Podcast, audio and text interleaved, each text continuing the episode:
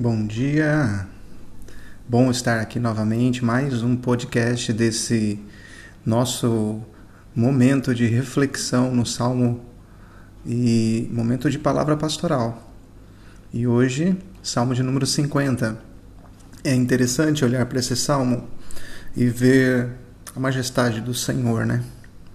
É, salmo de número 50 é, é, é um dos salmos de Asaf composto para revelar quem Deus é, para mostrar essa relação no culto a Deus e o Deus que deve ser adorado. Versículo de número 15 é onde nós queremos chegar, é o objetivo maior da nossa explanação aqui, mas em primeiro momento nós precisamos olhar para os textos que precedem o versículo de número 15. O versículo de número 15 diz assim: Invoca-me no dia da angústia, eu te livrarei e tu me glorificarás.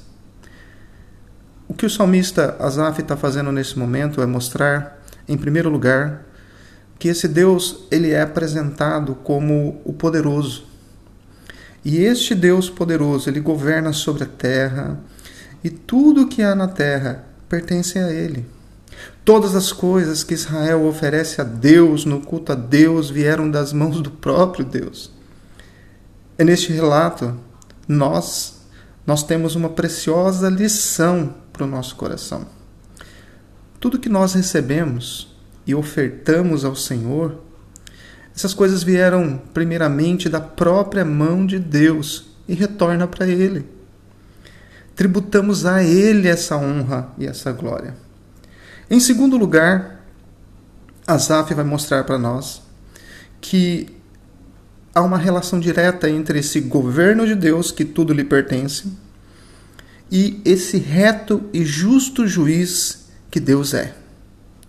Deus é esse Deus que pessoalmente governa sobre todas as coisas e que justamente é, mostra que tudo que tem e que lhe pertence são governados de forma santa, de forma a tributar a Ele honra e a glória devida. Versículo de número 3 diz que perante ele arde um fogo devorador e ao seu redor esbraveja grande tormenta. Observa aí. O salmista aponta sempre para o governo justo de Deus. Em primeiro lugar, ele é o soberano. Em segundo lugar, ele exerce um governo justo. Em terceiro lugar, nos versos 14 e 15, esse é o ponto de aplicação para, os, para o povo de Deus, nós estamos numa relação cultural com Deus. A relação aqui é daqueles que estão indo ofertar a Deus sacrifícios dignos que o Senhor é digno. Dignos diante da sua santidade, dignos diante da tua majestade, ele é digno de receber toda a honra, toda a glória e todo o louvor. É um ambiente de culto que aqui está sendo vivido. Nesse ambiente de culto, é nesse momento que Deus ordena que o seu povo lhe ofereça sacrifícios de ação de graça. Essa ação de graça, ela é movida pelo entendimento que o povo de Deus tem sobre o próprio ser de Deus. Ele é o governo soberano. Ele é um Deus que governa sobre todas as coisas. Ele é o reto juiz que exerce o seu juízo sobre toda a criação e especialmente sobre o seu povo. A conclusão então de Asaf, do salmista, é que para o povo de Deus, para as nossas vidas, nós temos uma relação direta entre o Senhor e o culto que oferecemos a Ele.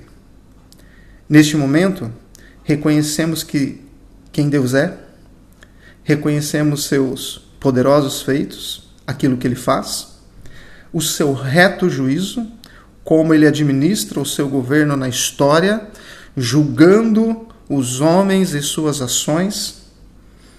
E é como num ambiente de culto que ele recebe o nosso clamor. Veja, o versículo que lemos aqui na introdução desse podcast aponta para Deus sendo invocado pelo seu povo no dia da angústia. Invocar a Deus e receber dele o livramento.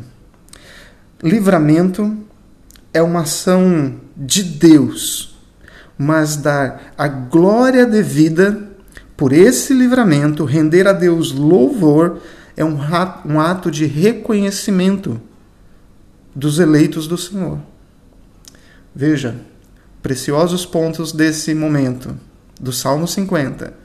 Ele é soberano, ele é justo, ele é digno de ser adorado, e ele ordena ao seu povo: invoca-me, clame por mim, clame por socorro, clame pelo meu auxílio. Certamente eu os livrarei. E nesse ambiente de livramento e socorro de Deus diante das angústias, no ambiente de culto onde rendemos a Ele louvor por aquilo que Ele é e por aquilo que Ele tem feito na história, como reconhecimento de sermos cuidados e sustentados por esse Deus, rendemos a Ele a glória devida ao seu santo nome. Ele é o Deus invocado pelo seu povo e que livra o seu povo. Veja, irmãos, eu quero que você possa alimentar o seu coração com essa palavra. Alimentar o seu coração na certeza de quem é Deus, esse Deus que adoramos. E como, mesmo sendo nós tão pequenos, podemos clamar a esse Deus e ter uma relação direta com Ele e provar do seu livramento.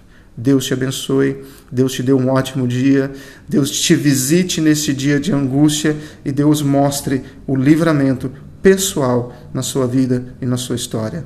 Deus te abençoe.